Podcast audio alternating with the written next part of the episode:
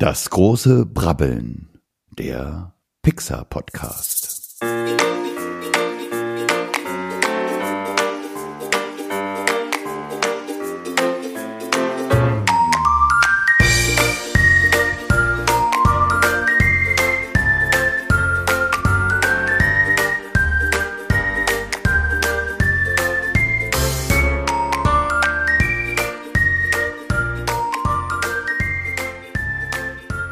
Hallo und herzlich willkommen zu eurem neuen Lieblingspodcast um und über das wunderbare Pixar Studio. An meiner Seite der wunderbare, tolle, aufgeweckte, in morgendlicher Laune sitzender Paul Ziemer. Hallo Paul.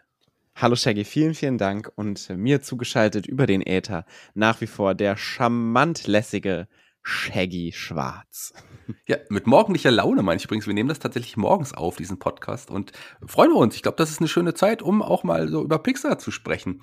Das ist richtig. Gut in den Tag starten, das ist wichtig. Ich meine, viele Leute hören den Podcast morgens auf dem Weg zur Arbeit oder beim Frühstück machen, beim Duschen. Da kann man das ja auch mal morgens aufnehmen, um so ein bisschen die morgendliche Stimmung auch einzufangen, die wir ja auch versenden wollen. Ganz genau. Und wenn ihr Podcasts mögt und gerne Podcast hört und unseren Podcast ganz besonders mögt, die Stimme ganz am Anfang, das war der wunderbare Thomas Fandeschek, mit dem ich zusammen einen anderen Podcast habe, der nennt sich World of Ghibli. Und da rede ich auch über ein relativ ähnliches Thema, kann man das so sagen, über die wunderbare Welt des Studio Ghiblis, des Animationsstudios aus Japan, quasi Japans Disney.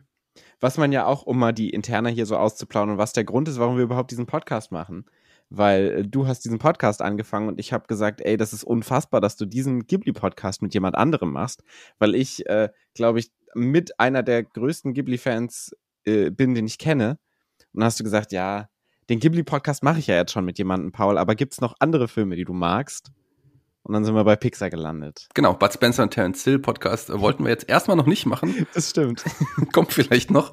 Äh, warten wir es mal ab. Ähm, lass uns nicht lang drum rumreden. Wir haben ja. heute und äh, in der Reihenfolge unserer Chronologie kommt natürlich ein wunderbarer Film, über den wir heute sprechen werden. Der Film nennt sich Toy Story 2. Richtig, der dritte Film von Pixar, der dritte Langspielfilm, direkt die erste Fortsetzung ja, direkt gleich eine Fortsetzung. Und einige Jahre nach Toy Story 1, äh, man hat es auch ein bisschen gesehen, dass das, also man, man merkt es, da ist schon einiges weitergegangen, was die Technik angeht. Wir schreiben das Jahr 1999, da ist dieser Film in Amerika erschienen. Und Regie hat John Lasseter geführt, Drehbuch ähm, unter anderem Andrew Stanton. Das ist einfach auch für mich wirklich äh, der erste Pixar-Film gewesen, bei dem ich im Kino war. Ja, verrückt. Hm. Ich habe versucht, mich zu erinnern. Ich äh, glaube, ich habe ihn auch noch nicht im Kino geschaut. Ich glaube, das kommt erst bei dem nächsten Pixar-Film, den wir haben. Ähm, aber ich kann mich dran erinnern, dass ich ihn recht nah am äh, Erscheinungsdatum geschaut habe. Du kannst zu dem Zeitpunkt dann wahrscheinlich auch schon den ersten Film, oder? Tatsächlich, glaube ich, habe ich den zweiten vor dem ersten gesehen. Okay, das kann man, kann man ja mal so machen. so.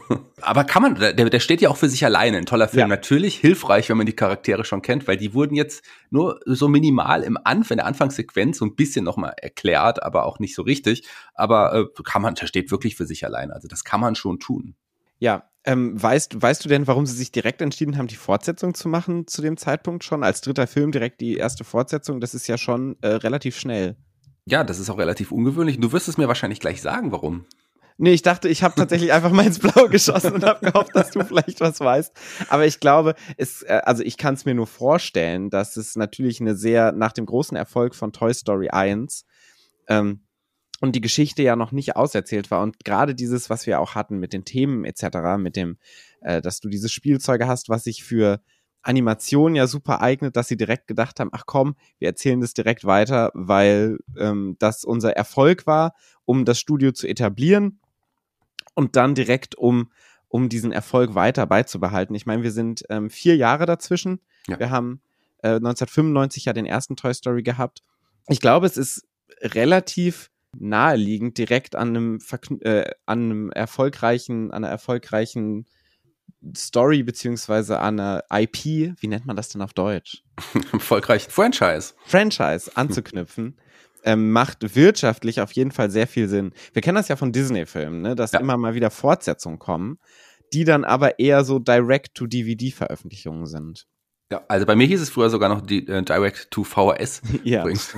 Das, das, war die Zeit noch irgendwann, als dann König der Löwen 2 und was es da alles gab. Ja, genau. Aber hier war es wirklich ein großes Franchise, was man geschaffen hat und man hat, war sich dessen ja auch bewusst und hat wahrscheinlich ist man hier erstmal auf die Nummer sicher gegangen und hat einen Toy Story 2 rausgebracht, der wirklich auch eng mit den Charakteren verknüpft war. Und man hatte die Möglichkeit, nochmal neues Spielzeug, weil man ja auch hier neue Charaktere erschaffen hat, ähm, nochmal rauszubringen und auch die alten Sachen nochmal zu verkaufen. Also ich finde das schon sehr, sehr geschickt, hier Toy Story 2 zu platzieren.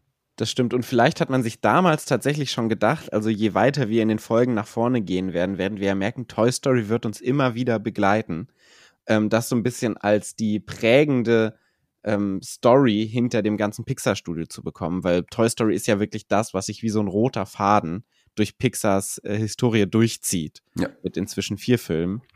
Und da hatte man vielleicht schon den Plan gehabt, so, okay, wir etablieren das jetzt als das Ding von uns. Ja, so wird es wahrscheinlich gewesen sein. Oder man hat sich gedacht, wir verarschen die Deutschen so gerne, weil die Deutschen das ja immer machen, dass sie, oder oft äh, machen, dass sie in, in irgendeinen seltsamen deutschen Untertitel den, bei den Filmen platzieren. Wir bringen so lange Toy Story-Filme raus, bis die Deutschen sich einen komischen Untertitel einfallen lassen. Das hat also bis Toy Story 4 äh, funktioniert. das stimmt, das stimmt. Aber erst dann. Lass uns noch über die, über, ich habe jetzt die, die, die Macher schon so ein bisschen erwähnt. Lass uns ja. mal wieder über die Synchronsprecher reden, weil das ist auch Gerne. wieder ganz, ganz spannend. Also klar, die ähm, Synchronsprecher sind im Großen und Ganzen geblieben von den Hauptcharakteren, aber es kamen ein paar interessante Leute dazu, Tom Hanks, Tim, Tim Allen oder im Deutschen Per, August, per Augustinski und Walter von Hauf, die waren natürlich auch gesetzt. Ähm, andere waren auch gesetzt. Ein John Watzenberger, den muss ich auch nicht mehr erwähnen, der synchronisiert wirklich in jedem Film. Auch hier Ham natürlich ist auch wieder mit am Start. Aber es kamen ein paar neue interessante Charaktere dazu. Ähm, Stinky Pete zum Beispiel, der wird ähm, mhm. gesprochen von Kelsey Grammer und ich bin ja ein riesen, riesen Kelsey Grammer Fan, muss ich sagen. Also ich habe, äh, ich liebe diesen Film deshalb auch so sehr, weil ich auch seine Stimme so unglaublich mag, diese, diese Tiefe, diesen tiefen Bass. Kelsey Grammer ist äh, natürlich hauptsächlich bekannt als Fraser Crane aus der wunderbaren Serie Fraser, die übrigens auch fortgesetzt wird, gerade aktuell, neue Staffel ähm, in der Produktion. Auch schon wieder so ein Serienheld, den sie sich als Synchronsprecher geholt haben. Ja, Im Vergleich hatten wir letzte Folge auch schon, im Vergleich ja. zu den ganzen Film Hollywood-Stars, die Serienstars sich äh, wegzucasten. Eben, das ist auf jeden Fall bemerkenswert, weil man hat noch einen weiteren Serienstar dazu geholt. Der Al, der, der, der ähm, Spielzeug Al, wird äh, synchronisiert von, von Wayne Knight. Und äh, Wayne Knight ist auch niemand Geringeres als ein weiterer Kultcharakter aus einer Sitcom. Und zwar ist es Newman aus, aus Seinfeld. Also auch da wieder ein interessanter Charakter, den man hier genommen hat. Ja, verrückt. Und äh, zu guter Letzt, äh, neu dazu kam ja auch noch die ähm, Synchronsprecherin von Jessie die Joanne Cusack äh, gesprochen ja. hat. Ja. Die jetzt dann eher aus den Filmen bekannt. Genau, die eher aus den Filmen bekannt. Jetzt nie in der äh, Hollywood A-Liga, aber immer mal so kurz davor gewesen. Ähm, ich mag die sehr, tolle Schauspielerin, ähm, mag ich total gerne. Klar, die Cusack-Familie äh, mag ich sowieso ganz gerne tolle Frau. Äh, ich habe einige ihrer Filme gehört, glaube ich, zu meinem Lieblingsfilm, muss ich sagen. Die äh, hm. fand ich schön, dass sie auch hier mit dabei war. Genau, das waren so die neuen Synchronsprecher. Wie sieht's denn im deutschen ähm, Bereich aus? Da kennst du dich ja auch fantastisch aus. Ja, da ist jetzt ähm, tatsächlich bei den Deutschen, bei den Neuen jetzt nie nicht so jemand Großes dazugekommen. Also äh, da hat man jetzt nicht die richtig großen Namen sich dann letzten Endes ausge ausgesucht. Also Stinky Pete in dem Fall, das ist ähm, Eric Schumann, den kennt man vielleicht, weil er auch also mittlerweile auch nicht mehr am Leben, zwar ich glaube 2007 ist er ist er verstorben, aber das war ein, ein bekannter deutscher Schauspieler, der auch wirklich in ähm, dann in vielen deutschen Kultfilmen mitgespielt hat, später dann auch, ähm, als er dann schon etwas älter war, dann auch bei so diesen Krimiserien wie jetzt zum Beispiel Tatort oder Derrick, ein Fall für zwei, da war er auch immer immer zu sehen. Aber so richtig große Sprecher hat man da jetzt, also große Sprecher schon, aber nicht, würde ich sagen, Leute, die jetzt wirklich im Synchronbereich oder darüber hinaus bekannt sind. Darüber hinaus auf jeden Fall nicht so. Also da ist tatsächlich nicht so viel letzten Endes passiert. Mhm. Lass uns mal, wenn wir jetzt über die Synchronsprecher geredet haben, doch auch direkt mal den Film mal zusammenfassen, für die, die ihn vielleicht noch nicht gesehen haben, lieber Paul. Was meinst du? Jawohl, das hört sich doch gut an. Wir starten bei Toy Story 2 genau da, wo Toy Story 1 aufgehört hat, nämlich im Kinderzimmer von Andy, wo alles seinen normalen Gang läuft. Wir haben die neue Realität, in der Buzz und Woody beste Freunde sind. Alle haben sich eingegroovt, das Leben ist schön, bis Woody mit Andy auf ein ähm, Cowboy Camp fahren möchte und Woody verletzt sich da bei einem kurzen Spieltrip vor dieser Abfahrt und sein Arm wird ein bisschen angerissen, woraufhin Andy ihn auf das Regal stellt, beziehungsweise Andys Mutter und ihn nicht mit auf das Cowboy Camp nimmt, worauf er, Woody sich so, so lange gefreut hatte. Und da beginnen die ersten Ängste in Woody. Und zwar stellt er sich vor, wie er weggeschmissen wird, weil er ein kaputtes altes Spielzeug ist, wie Andy ihn verlässt, beziehungsweise Andy ihn vergisst und in den Mülleimer schmeißt. Und äh, während er da oben auf diesem Regal sitzt, äh, entdeckt er ein weiteres Spielzeug, was vor langer Zeit dort auf dieses Regal gesteckt wurde. Ein kleiner Pinguin, dessen kleine Geräuschmaschine nicht mehr funktioniert. Deshalb wurde er dort hingestellt und auch vergessen. Und dieses äh, kleine Spielzeug, dieser Pinguin, soll jetzt auch verkauft werden auf einem kleinen Flohmarkt. Und Woody macht sich auf eine kleine Rettungsaktion und begibt sich, wie auch schon in Toy Story 1, aus dem Haus heraus. Und wie wir wissen, ist das nie eine gute Idee, das Haus zu verlassen als Spielzeug. Denn es kommt, wie es kommen musste. Woody wird entführt und zwar von einem Spielwarenladenbesitzer, dem besagten L, den wir gerade schon angesprochen haben der Woody als das erkennt, was er eigentlich schon die ganze Zeit war, nämlich ein sehr, sehr rares Sammlerstück, das wahrscheinlich Millionen wert ist, zusammen mit weiteren Sammlerstücken einer Reihe. Und er nimmt ihn mit zu sich nach Hause und will ihn und die weiteren drei Sammlerstücke, nämlich Stinky Pete, Bullseye, das Pferd und Jessie, die Cowboyin oder Cowgirl, das Cowgirl, wie man Cowboyin, so genau. Cowboyin. Cowboy und Cowboyinnen. genau. Ähm, die will er zusammen an einen Sammler beziehungsweise ein Museum in Tokio verkaufen. Und die Freunde von Woody begeben sich dann auf die Rettungsreise, um Woody dort aus dieser Heimat wieder herauszuholen, aus diesem kleinen Vitrinchen, in das er gestellt wurde.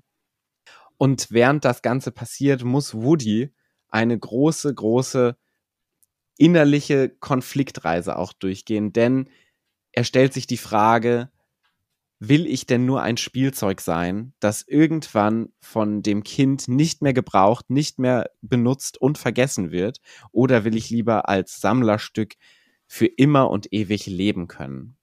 Und das ist die große Frage, die wir uns stellen müssen in diesem Film, in dem, mit dem sich Woody konfrontiert sieht. Und am Ende gibt es eine große, große Verfolgungsjagd bis hin zum Flughafen in klassischer Stirb-langsam-Manier fast schon, bis dann alle wieder freundlich und fröhlich in Andys Zimmer landen. Alle? Naja, vielleicht alle. Yippie ja yeah, Schweinebacke, äh, ja, sag, genau. ich, sag ich dann nur. Äh, wie heißt es im, wie heißt es im Englischen? Ich hab's vergessen, verdammt es ist, das, ich, ich weiß es tatsächlich auch nicht. Ja. Ich schaue immer die englischen Filme, aber ich, die deutsche Synchro, beziehungsweise dieser deutsche Satz, das ist ja unfassbar.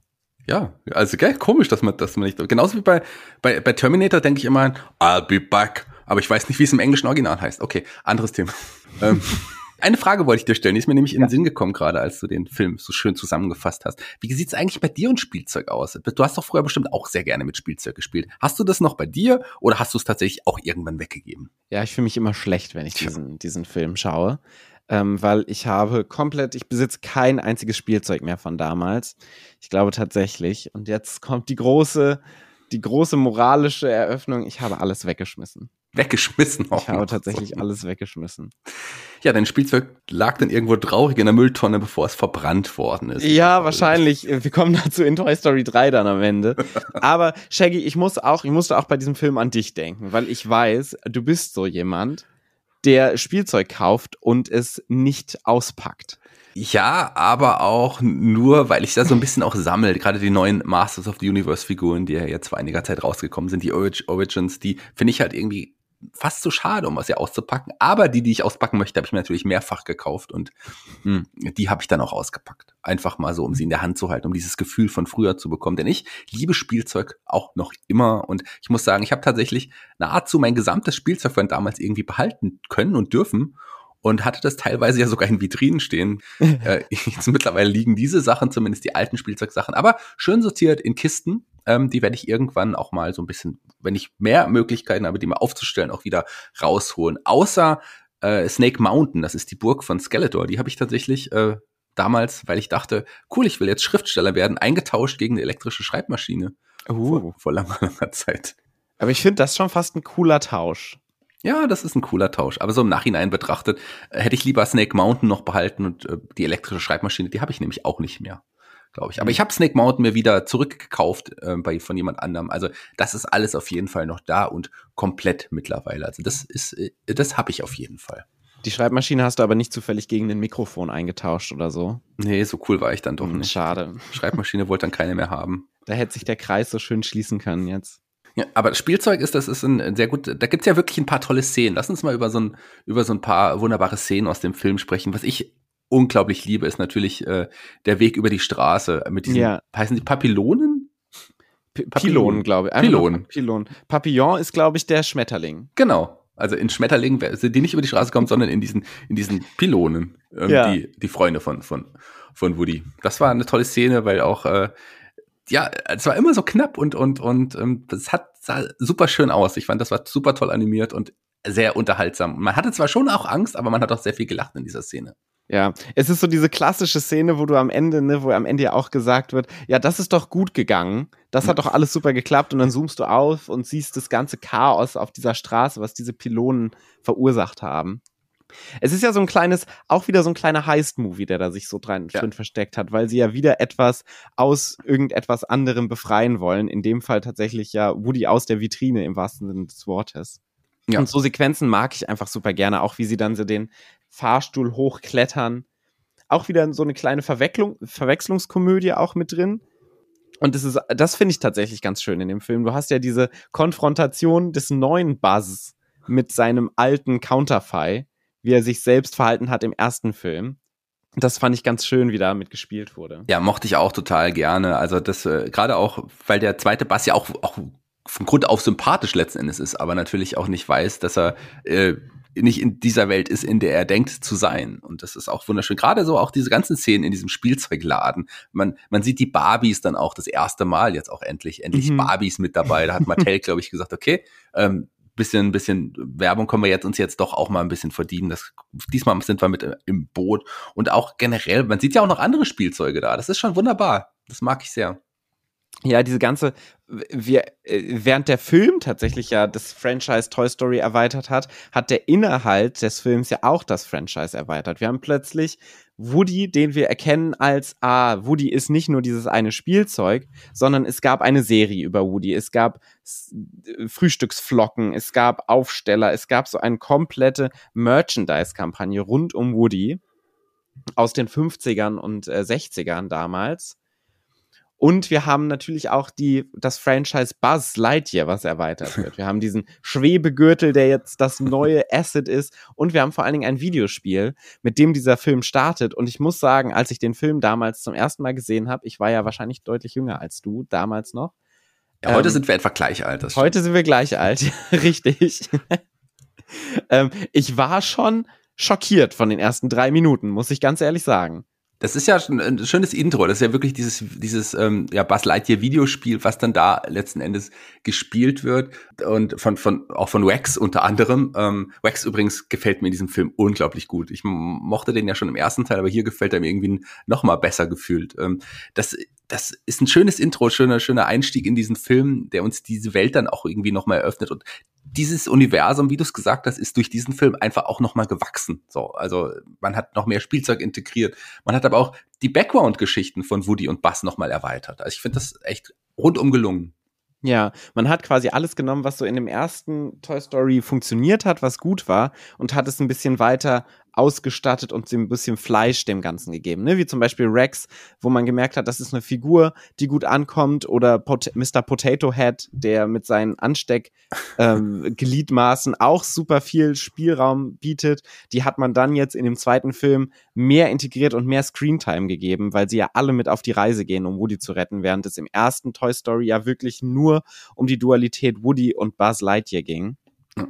Ja, man hat einfach hier so viele Seitcharaktere, dem, dem man jetzt wirklich den Raum auch mal gegeben hat, um sich da auch zu entfalten. Das hat mir wirklich wunderbar gefallen. Eine Sache, die ich auch total mochte, weil ich mich da auch so ein bisschen wiedergefunden habe, ist dieser Moment, als der Restaurator reinkommt mit diesem riesen Koffer, den äh, Farben und Bändern und was da alles drin ist, um auch Figuren wieder zu restaurieren, zu reparieren und sowas. Weil ich weiß, dass ich meine alten Masters-Figuren ähm, nicht, nicht in dieser Qualität versucht habe zu restaurieren. Mal, da hatten auch so ein paar Spielflecken, da habe ich einfach mit Edding versucht, die schwarzen Stellen überzumalen zum Beispiel. Aber auch, es gibt so eine bestimmte, mit so bestimmten Reinigungsmitteln habe ich die auch wieder zum Glänzen gebracht. Also das habe ich dann schon hinbekommen. Allerdings ähm, bemalt hätte ich die, bemalen hätte ich die nicht sollen, glaube ich.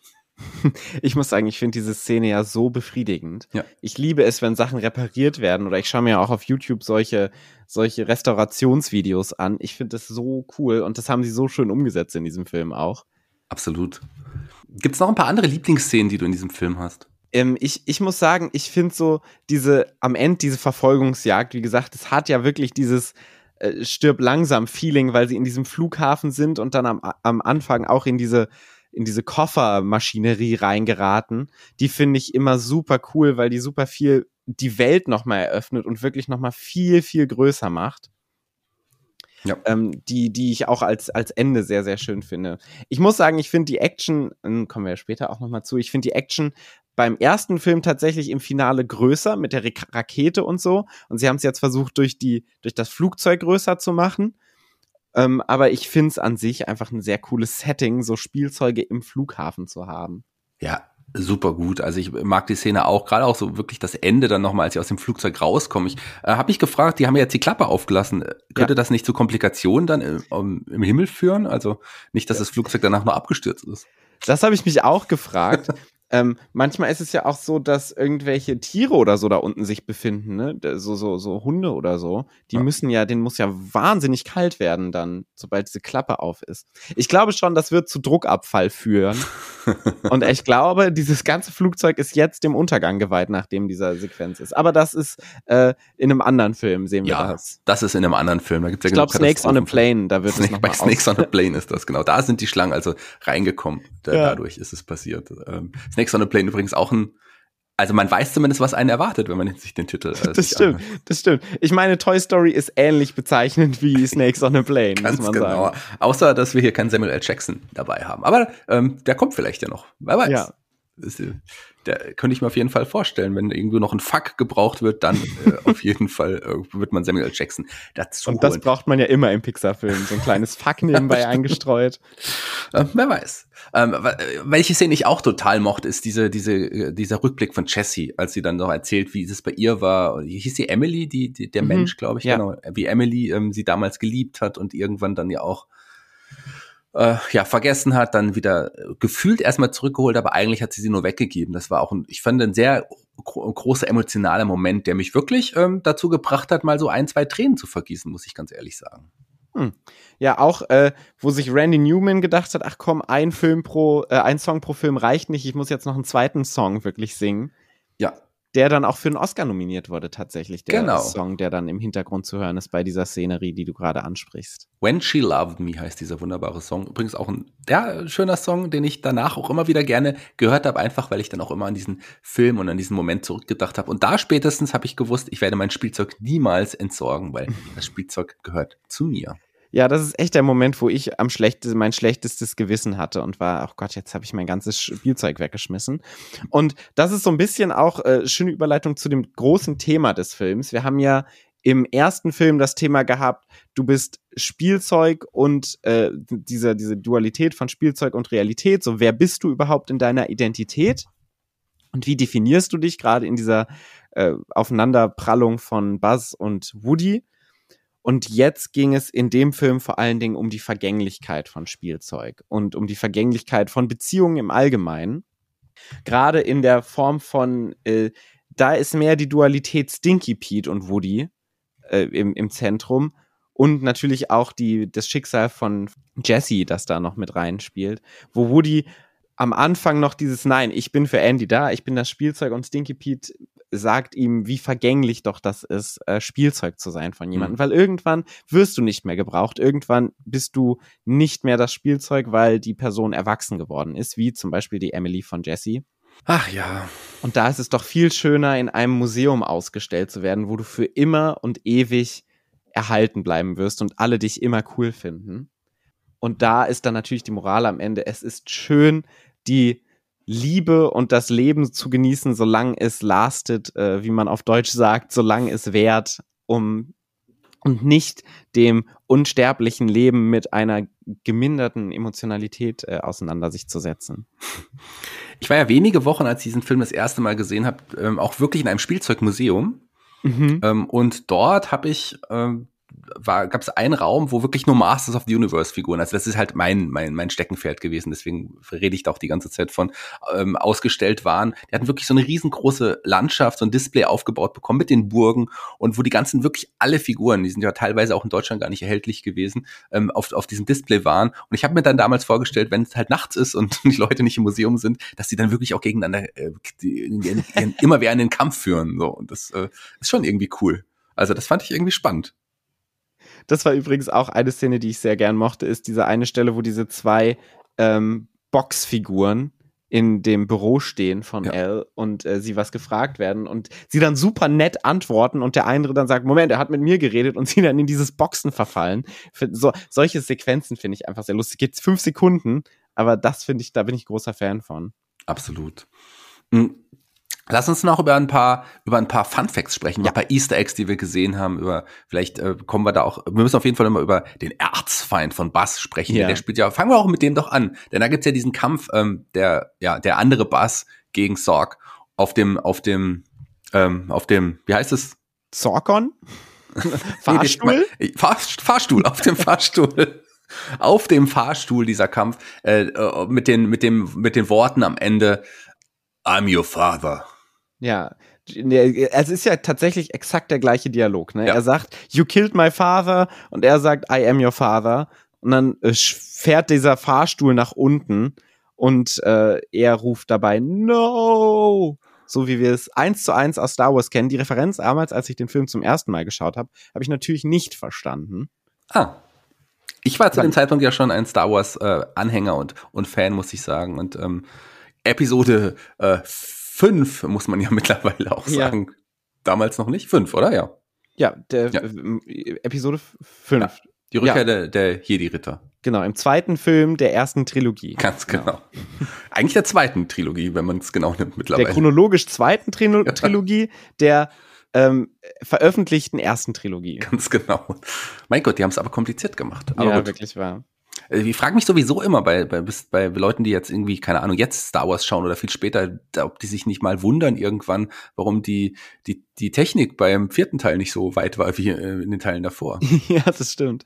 Aber ich hatte Star Wars auf jeden Fall noch nicht geschaut in dem Moment. Und ich muss sagen, ich war ein bisschen verwirrt damals, als ich den zum ersten Mal geschaut habe. Das weiß ich noch. Weil es wird so einmal kurz aufgemacht und dann also es kommt so auch aus dem Nichts, ne? Es ist so ein, ich bin dein Vater und dann so, was? Okay. Und dann sehen wir am Ende ja noch kurz, wie sie so Ball spielen miteinander. Ja. Ich muss sagen, ich finde so diese Storyline mit, mit Zorg so ein bisschen reingesetzt, muss ich ganz ehrlich sagen, weil sie irgendwie nur so ein bisschen für Spielspaß äh, mit reingesetzt wurde, habe ich so das Gefühl. Aber ja, für die, An äh, für die Anspielung auf äh, Star Wars beziehungsweise für das direkte Zitat natürlich trotzdem sehr schön. Ja, vielleicht auch wirklich äh, nur dafür. Also ich weiß es nicht, weil letzten Endes hat es ja jetzt sonst keine weitere große Rolle gespielt und würde ja, wurde ja auch nicht weiter aufgegriffen in diesem Film jetzt zumindest. Ja, aber andere Science-Fiction-Klassiker wurden ja auch nochmal aufgegriffen, während wir im ersten Film zum Beispiel ja auch ein klares Alien-Zitat drin hatten. Ja ähm, haben wir jetzt zum Beispiel ganz am Anfang direkt mal den Soundtrack Also sprach Zarathustra, was da reingeballert wird in den Film, als Buzz, äh, der virtuelle Buzz, wie man dann am Ende herausfindet, ähm, zu Zorg will und ihn, äh, oder Zerg, wie und ihn äh, besiegen möchte, kommt direkt einmal dieses Dö, Dö, Dö, Dö, ja, Richard Strauss äh, übrigens, ja, also genau. sprach Zarathustra. Ähm, 2001, Odyssee im Weltraum. Richtig, genau. Wird am Anfang, ist da der Soundtrack am Anfang von 2001. Hm. Und sowas finde ich immer cool. 2001 wird ja tatsächlich unfassbar häufig zitiert, auch in Pixar. Kommen wir später auch noch mehr zu. Aber hier kurz kleine mit fünf Noten, glaube ich, nur kurze Anspielung. Finde ich toll, bin ich großer Fan von. Lassen Sie jetzt mal zu ein paar Easter Eggs noch kommen. Also ja. was auf jeden Fall, der John Watzenberger, der immer dabei ist, haben wir schon gesagt, hier spricht der Ham. Ähm, was natürlich auch fast immer dabei ist, ist der Pizza Blended Truck. Auch der ist ja. natürlich hier, hier zu sehen. Ähm, brauchen wir gar nicht näher drauf einzugehen. Was auch zu sehen ist, ist natürlich auch ähm, der, ja, der Ball. Der Pixar-Ball. Am Anfang ganz kurz, ja. ne? Ja, auch später dann wird der Pixar-Ball, wenn die im, im Spielzeugladen sind, sieht man den an der Seite mal vorbeirollen. Hm. Da ist er auch auf jeden Fall zu sehen. Ähm, interessant natürlich auch, was wir auch schon mal angesprochen haben, das Nummernschild ähm, von dem Auto, das A113, auch das ist, äh, wurde hier wieder aufgegriffen. Aber auch ein paar andere Sachen im Spielzeugladen wurden gesehen. Nicht nur am Ende bei den bei den äh, Bloopers, sondern auch hier ähm, im Spielzeugladen sieht man tatsächlich auch ähm, ein paar Spielzeuge aus Bugs Life. Wirklich, das ist mir nicht aufgefallen. Ja. Wo sieht man die? Die sieht man als als ähm, sich gerade, ich glaube, das ist als sich Bass gerade befreit hat und äh, die anderen sucht, äh, sieht mhm. man am, am Rand, da die Spiel äh, die Spielzeugfiguren von The Bugs Life hängen beziehungsweise teilweise auch liegen. Ach cool. Die, äh, die Ameisen oder die von den ähm, von den Zirkustieren? Ähm, man sieht sowohl die Ameisen als auch, ich glaube, es ist auch heimlich, den man da noch mhm. irgendwie sieht. Der am Ende dann auch noch mal kurz im Abspann. Genau, die beiden, die beiden sieht man, glaube ich, dann auch in, in dem Film auf jeden Fall da auch hängen. Also in mehrfacher Ausführung auch übrigens natürlich auch. Ist ja ein Spielzeugladen. Ist ein Spielzeugladen. Na klar, es wäre blöd, wenn das nur einmal da hängen würde. ja. Das würde ja keinen Sinn geben. Und ähm, als die, als die Spielzeuge am Anfang auch äh, diese doch Fernsehen so ein bisschen schauen, die schauen übrigens da ein paar Ausschnitte aus alten Pixar-Kurzfilmen. Ähm, Ach, wirklich? Ja. Das schauen sie sich an. Das sind so die Easter Eggs, die mir aufgefallen sind. Ist dir noch irgendwas aufgefallen? Ich, ich gucke ja immer, wenn ich so Bücher sehe oder so, super gerne auf die Titel, weil die müssen sich ja irgendwie ausgedacht werden, weil meistens, manchmal sind es Anspielungen auf wirklich reale Bücher und ganz am Anfang, als Woody auf das Regal gesetzt wird, zoomt es auf und wir sehen so ein paar Bücher, die da stehen. Unter anderem Very, Very Big Trucks hm. Ein, ein Buch von Cousin MJ Jim Bob. Was ich an sich einfach super cool finde. Es ist, glaube ich, keine Anspielung, aber ich mag allein den Namen Jim Bob sehr gerne. Cousin MJ Jim Bob. Und das, der Titel Very, Very Big Trucks finde ich auch ein tolles Buch, was ich gerne auch mal lesen möchte. Hast du ähm, ein, ein anderes Thema? Hast du den, den Kurzfilm ähm, Jerry's Game gesehen von Pixar? Ich glaube nicht. Der Hauptcharakter aus diesem Film sieht übrigens eins zu eins aus wie der Cleaner oder der Restaurator ähm, aus dem Film. Also das ist deswegen kriegt er auch so einen so einen großen ein so einen, ja, so einen großen Auftritt, äh, weil er wirklich äh, das ist die gleiche Person. Zumindest sieht sie ganz ganz genauso aus. Also vielleicht äh, da auch noch mal der Zusammenhang zeigt auch, wie sehr Pixar seine eigenen Werke auch liebt und mag. Finde ich das äh, finde ich toll. Von wann ist der Kurzfilm Jerry's Game? Der Kurzfilm ist von 1997, also zwei Jahre vor diesem Film ist der Kurzfilm rausgekommen. Man hat das also schon bewusst getan und bewusst gemacht und vielleicht wollte man den Film dann noch mal den Kurzfilm noch mal eine wichtigere Bedeutung geben durch diesen Auftritt. Aber ich fand das sehr sehr schön. Das hat mich auf jeden Fall sehr gefreut. Kann man natürlich auch nur wissen, wenn man den Kurzfilm gesehen hat, muss man aber auch nicht wissen. Wurde der Film im Zusammenhang? Ich glaube, der Film wurde tatsächlich im Zusammenhang mit ähm äh, Bugs Live auch veröffentlicht, ne? Weil 97 ist ja mhm. dann auch äh, die Veröffentlichung von Bugs Live gewesen. Ja. Und ich glaube, der wurde wahrscheinlich, also wir kennen das ja, ne, inzwischen ist es ja gang und gäbe, dass vor jedem Pixar-Film noch ein Kurzfilm läuft. Ich weiß gar nicht, ob das damals schon im Kino war. Du hast ihn im Kino gesehen, lief da ein Kurzfilm davor? Ich bin mir da tatsächlich gar nicht mehr so sicher. Ich glaube aber schon, dass da auch schon der, der ähm, Kurzfilm davor, ich, also dass da auf jeden Fall ein Kurzfilm davor war. Ob es jetzt dieser war, kann, das weiß mhm. ich natürlich nicht mehr. Das äh, hätte ich natürlich recherchieren können, aber dadurch, dass du mich hier so bloßstellst, bloßstellen willst vor unseren Hörern, kannst du das natürlich gerne machen. Das, das mache ich jetzt auch ganz genauso, denn ich habe noch mal eine Frage an dich. Hast du ja. von dem großen Datenproblem, Datenverlustproblem des Films gehört? Natürlich habe ich davon gehört. Verdammt. Ähm, aber das ist auch alles. Ich habe alles, ich habe was gehört, aber ich kann nichts davon erzählen. Es war während der Produktion im Jahr 98, ähm, da gab es einen ja, fehlerhaft ausgeführten Befehl, der führte zum Verlust fast sämtlicher Daten des Projekts, die zu diesem Zeitpunkt waren. Und man war da schon relativ nah am Ende des Films und man konnte zwar ein, ein Backup wiederherstellen, aber nach, nach ein paar Tagen erwies sich das auch als Reinfall, denn das Backup-Medium war bereits ja durch neuere Daten ersetzt und hatte ältere überschrieben, die dann auch mit dem Film gar nichts mehr zu tun hatten letzten Endes. Aber äh, eine der Mitarbeiterinnen, ähm, Galen Sussman, die dafür auch dann einen Bonus bekam, übrigens hatte äh, zu Hause noch einen wochenalten Stand, der wiederhergestellt werden konnte des Films. Und man konnte dann weiterarbeiten. Allerdings und das ist jetzt der Gag an der ganzen Sache. Ende des Jahres hat man erneut alles komplett selber gelöscht wieder, weil äh, man war nicht zufrieden mit der bisherigen Arbeit und hat einfach komplett von vorne nochmal angefangen. Ja, na gut. Vielleicht hat man es darüber erst gemerkt, dass es äh, nicht so geil war alles. Und gerade damals war das ja, ne? Daten sind ja inzwischen, Daten sind ja, die rauschen ja überall durch, aber damals war das ja noch viel größer, das Problem, weil du so das Rendern von wahrscheinlich so einer Sekunde wahrscheinlich schon einen Tag gedauert hat, Ja. gefühlt. Da ist man heutzutage natürlich deutlich schneller und man sichert sich da auch nicht nur aufgrund der, der Situation wahrscheinlich auch deutlich besser ab, als es damals möglich war. Auch. Aber wir kommen jetzt auch schon, würde ich sagen, zu unserer Bewertung oder gibt es noch Ja. was, was du gerne sagen möchtest? Nö, ich, äh, das Einzige, was mir gerade noch aufgefallen ist, ähm, ist, dass ähm, wir haben ja gerade über den Song gesprochen, der nominiert war, auch für Academy Award, den äh, When She Loved Me von Randy Newman. Weißt du, wer gewonnen hat in dem Jahr, den, den äh, Best Music or Original Song Oscar? Nee, sag's mir. Es war You Will Be in My Heart von Phil Collins aus dem Film Tarzan. Ah, okay. Das heißt, da wieder hat Disney einmal wieder Toy Story überholt, aber, äh, beziehungsweise Disney Pixar überholt, aber die Rache kommt ja bald für die ganzen anderen Animations-Oscars. Ja, indem man dann einfach äh, Pixar übernommen hat, aber das ist Genau. vielleicht ein anderes Thema. Ah, eine Szene, oh, fast vergessen. Als, als man im Spielzeugladen ist und, und äh, Rex hinter dem Auto herrennt und man äh, Rex im Rückspiegel sieht, ist natürlich auch äh, aus Oh, ähm, Jurassic ja. Park. Ja, das, Das, stimmt. vielleicht auch nochmal sagen, das ist mir auch nochmal aufgefallen.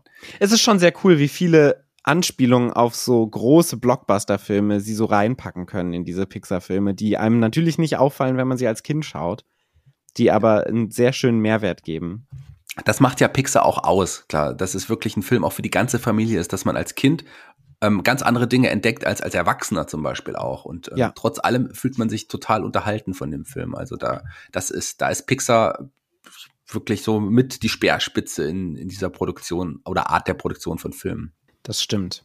Und das äh, kann man doch sehr schön als grobe Bewertung nehmen. Und jetzt kommen wir mal zu unseren kleineren Bewertungen. Genau, wir haben acht Kategorien, für die, die es vielleicht nicht wissen. Wir geben maximal fünf Punkte, fünf ist das Beste und wir schauen, wie es steht. Danach gibt es ein, Ranking, wie wir unsere drei Filme bisher letzten Endes stehen in der Gesamtwertung. Da bin ich gespannt. Auf Platz eins immer noch Bugs Live. Es ist ein äh, Kopf-an-Kopf-Rennen, muss man sagen. Ja. Ist spannend. Bisher, ähm, bisher war es immer so in unseren Folgen, dass der, der neueste Film den alten überholt hat. Ich bin gespannt, ob es diesmal auch so sein soll. Und in der letzten Episode haben wir natürlich ähm, unser, unseren Running Gag auch vergessen. Ihr wisst es. Die, die Bass- und Woody-Punkte, ähm, die sind heute wieder zurück. Tata, der, die große Rückkehr in Folge drei. Ähm, Bass und Woody sind zurück. Genau. Folge 3, die Rückkehr. Ja, Folge drei, die Rückkehr. Wie viel, also Bass vergibst du denn der Story? Ich muss sagen, die Story ähm, fand ich cool, aber ich habe das Gefühl, dass die Story mehr so ein Vehikel jetzt in dieser ähm, in diesem Film ist im Vergleich zu zum Beispiel A Bug's Life und auch Toy Story 1 und dass eher die inhaltliche Auseinandersetzung mit den Themen im Vordergrund steht und die Story wirkt für mich so ein bisschen zusammengeclusterter als noch in den beiden anderen Filmen. Deshalb gebe ich tatsächlich zwei von fünf Sternen. Äh, sorry, Woodies. Sterne. Es kommen, noch, kommen heute die Sterne noch hinzu. Wir bleiben bei Woodies. Wir bleiben äh, bei Bass. ähm, Also ich vergebe ja natürlich auch die, die Bass. Und ähm, ich sehe das ein bisschen ähnlich wie du. Ich mag die Story trotzdem sehr, weil sie ja auch das schön zusammenfasst. Man hat das schon schön gemacht, aber das Thema des Films ist in diesem Fall wirklich, wirklich wichtiger als die Story. Aber trotzdem gibt's von mir hier drei Punkte. Mhm. Basspunkte quasi, Bass. das könnte man sagen. Genau. Wie Bass. sieht es denn bei dir mit äh, Figuren aus und den Charakteren? Die Charaktere, ich mag die Charaktere ja sehr und ich mochte die Charaktere ja auch schon im ersten Teil, aber ich habe es ja auch hier schon angedeutet oder wir haben es auch schon angedeutet, dass man hier den anderen, den Side-Charakteren auch mehr Zeit gegeben hat, mehr Raum gegeben hat, sich auch weiter zu präsentieren und die Charaktere von Toy Story gehören zu meinen absoluten Lieblingscharakteren in, in, in, in allen Filmen filmübergreifend, muss ich sagen. Ich mag die wirklich sehr, sehr gerne. Und hier durften sie sich endlich noch mehr präsentieren als in, in Teil 1. Und deswegen gebe ich hier erstmalig die fünf Punkte heute. Wow. Nicht schlecht. Ähm, ich bin ähnlich deiner Meinung. Ich finde die Figuren auch alle sehr toll. Ich mag die neuen eingeführten Figuren super gerne. Ich finde Stinky Pete sehr cool, auch mit seinem Twist am Ende. Er hat die Box verlassen, was irgendwie auch so ein schöner Filmtwist ist, der jetzt so auf Spielzeugebene runtergebrochen wird. Aber für mich reicht es noch nicht ganz zur Perfektion. Da ist noch ein bisschen mehr Luft nach oben. Deshalb vergebe ich vier von fünf Punkten. Der Humor, lieber Paul, wie witzig findest du diesen Film? Da sind ja ein paar wirklich äh, humorvolle Szenen dabei. Reicht es für die Top-Wertung? Nicht ganz für die Top-Wertung, aber ich musste auch hier wieder sehr viel lachen. Ich mag einfach das Spiel von Pixar, auch mit Genre, mit, mit äh, Standardsituationen aus Filmen. Und vor allen Dingen liebe ich ja auch diese drei Aliens, die da zum ersten Mal wieder ja. vorkommen, die sie auch nach dem großen Erfolg der Aliens im ersten Toy Story-Film endlich wieder reingepackt haben. Und deshalb gebe ich hier auch wieder vier von fünf Woodies. Ja, war ein großer Moment, als sie dann auch aufgetaucht sind in, in dem ja. Auto. Das war echt schön und auch ähm, die sollen uns ja auch, sollten uns ja dann auch weiterhin noch, noch begleiten. Humor ist auf jeden Fall ein großes Thema in diesem Film, auch von mir vier Punkte. Sehr schön. Und man kann ja nicht nur lachen, sondern man kann auch weinen. Du hast ja, ja gerade schon erzählt, dass du es ein bisschen getan hast. Ja. Wie schlägt sich das denn punktetechnisch wieder? Also ich habe die Tränen gezählt und habe sie in Punkte umgewandelt, muss ich sagen. diese, diese Szene, ich habe es ja schon gesagt, von Jesse ist einfach wunder, wunderschön. Ähm, deutlich, für mich deutlich emotionaler als Teil 1, muss ich mhm. sagen. Mhm. Da habe ich drei Punkte gegeben. Ähm, hier gebe ich vier Punkte. Ja, ich bin, wir haben das ja schon rausgefunden, ich bin ein kaltherziger Mensch, der seine Spielzeuge wegschmeißt. Deshalb lässt mich diese Sequenz natürlich auch komplett kalt. Äh, ich ich finde Freundschaft ein tolles Thema. Ich, ich, ich habe eine große Verbindung zu Flugzeugen. deshalb gebe ich hier, ich, ich bleibe treu, dass ich einen Punkt weniger gebe als du, beziehungsweise tendenziell. Deshalb bleibe ich bei drei von fünf Woodies. Okay. Kannst du, kannst du ja machen. Action, da, wir haben es ja schon gesagt, Action, die, gerade die ähm, Action ist hier wirklich wieder ein großes Thema. Die Finalszene ist vielleicht ein bisschen, ein bisschen weniger actionlastig als in Teil 1, aber trotz allem haben wir hier auch Punkte vergeben. Wie viele Punkte hast du denn vergeben, lieber Paul? Ähm, ich, äh, äh Woodies, was? ähm, ich bleibe bei drei Actionpunkten, weil ich die Action beim ersten Teil ähm, im, in der Spitze höher finde, aber hier in der Breite größer finde. Und dementsprechend bleiben wir bei den gleichen Punkten. Drei von fünf. Ich glaube, du hast in der ersten Folge vier gegeben. Ja, wirklich. Dann bleibe ich sogar weniger. Dann sind's dann drei von fünf. Mehr gibt's nicht von mir. Also ich, ähm, du hast es ja im Grunde schon gesagt, oder ich habe es auch eben auch schon angedeutet, die Finalszene ist, ist, ist actionreich, aber die im Teil 1 bestimmt ein bisschen actionreich her. Aber insgesamt in der Breite ist hier auch mehr Action vorhanden. Ich bleibe bei meinen vier Punkten aus Teil 1, muss sagen. Also die Action kommt nicht ganz an eine Bugs Life ran, was den Action-Faktor angeht. Aber trotzdem gefällt es mir sehr und deswegen vier Punkte hier. Wie äh, stehst du denn zur Musik? Ja, die Musik ist wunderbar. Ähm, wir haben es ja schon auch hier gesagt, der, der, der, der alte Song ähm, You've Got a Friend in Me taucht natürlich auch wieder auf, aber auch dieser neue wunderbare Song, der für den Oscar nominiert war, auch ein ganz, ganz toller Song, der die Szene hier bereichert. Aber da ist auch noch deutlich mehr Luft nach oben, weil insgesamt die Musik nicht unbedingt dafür da ist, wie ich finde, hier die, den, den, den Film oder einzelne Szenen zu bereichern, wie manchmal so, wie ich zum Beispiel bei Ghibli oft gewöhnt bin. Ja. Deswegen gibt's hier ähm, drei Punkte bei, von mir. Da treffen wir uns doch genauso. Ich gebe auch drei Punkte. Sehr gut. Und äh, deine Lieblingskategorie, die auf deine Idee zurückgeht, ist natürlich der Splatter-Faktor. Wie äh, gerade Splatter ist ein beliebtes Thema bei Pixar. Ähm, ja. So. Immer schon gewesen. Und wir wissen ja, was da alles in Teil 1, da gab es ja wirklich viel, viel Splatter-Momente. Hier ähm, in meinen Augen auch schon weniger. Wie viel hast du, wie viel Splatter, äh, Woodies oder Bass hast du denn vergeben? Ja, ich äh, beginne wie immer mit einer kurzen Auflistung. Wir haben einen kompletten Oberkörper, der ähm, zu Staub zerschossen wird, direkt am Anfang. Damit beginnt es. Wir haben eine ganz kurze Albtraumsequenz mit abgetrennten Armen, die Woody wieder nach unten ziehen. Und wir haben einen abgetrennten Arm, der später ja tatsächlich abgetrennt wird. Da auch schon ein kleines Foreshadowing. Aber das sind tatsächlich die einzigen Splatter-Faktoren. Natürlich gehen so ein paar Autos zu Brüche, aber groß ist hier nicht viel Splatter vorhanden. Enttäuschend.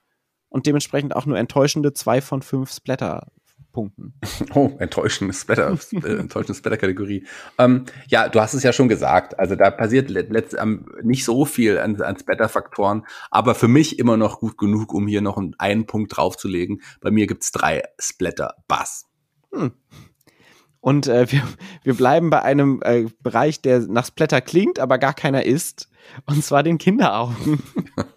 Ja, ich, äh, ich habe ich habe Kinderaugen gesammelt und sie hier vor mir liegen.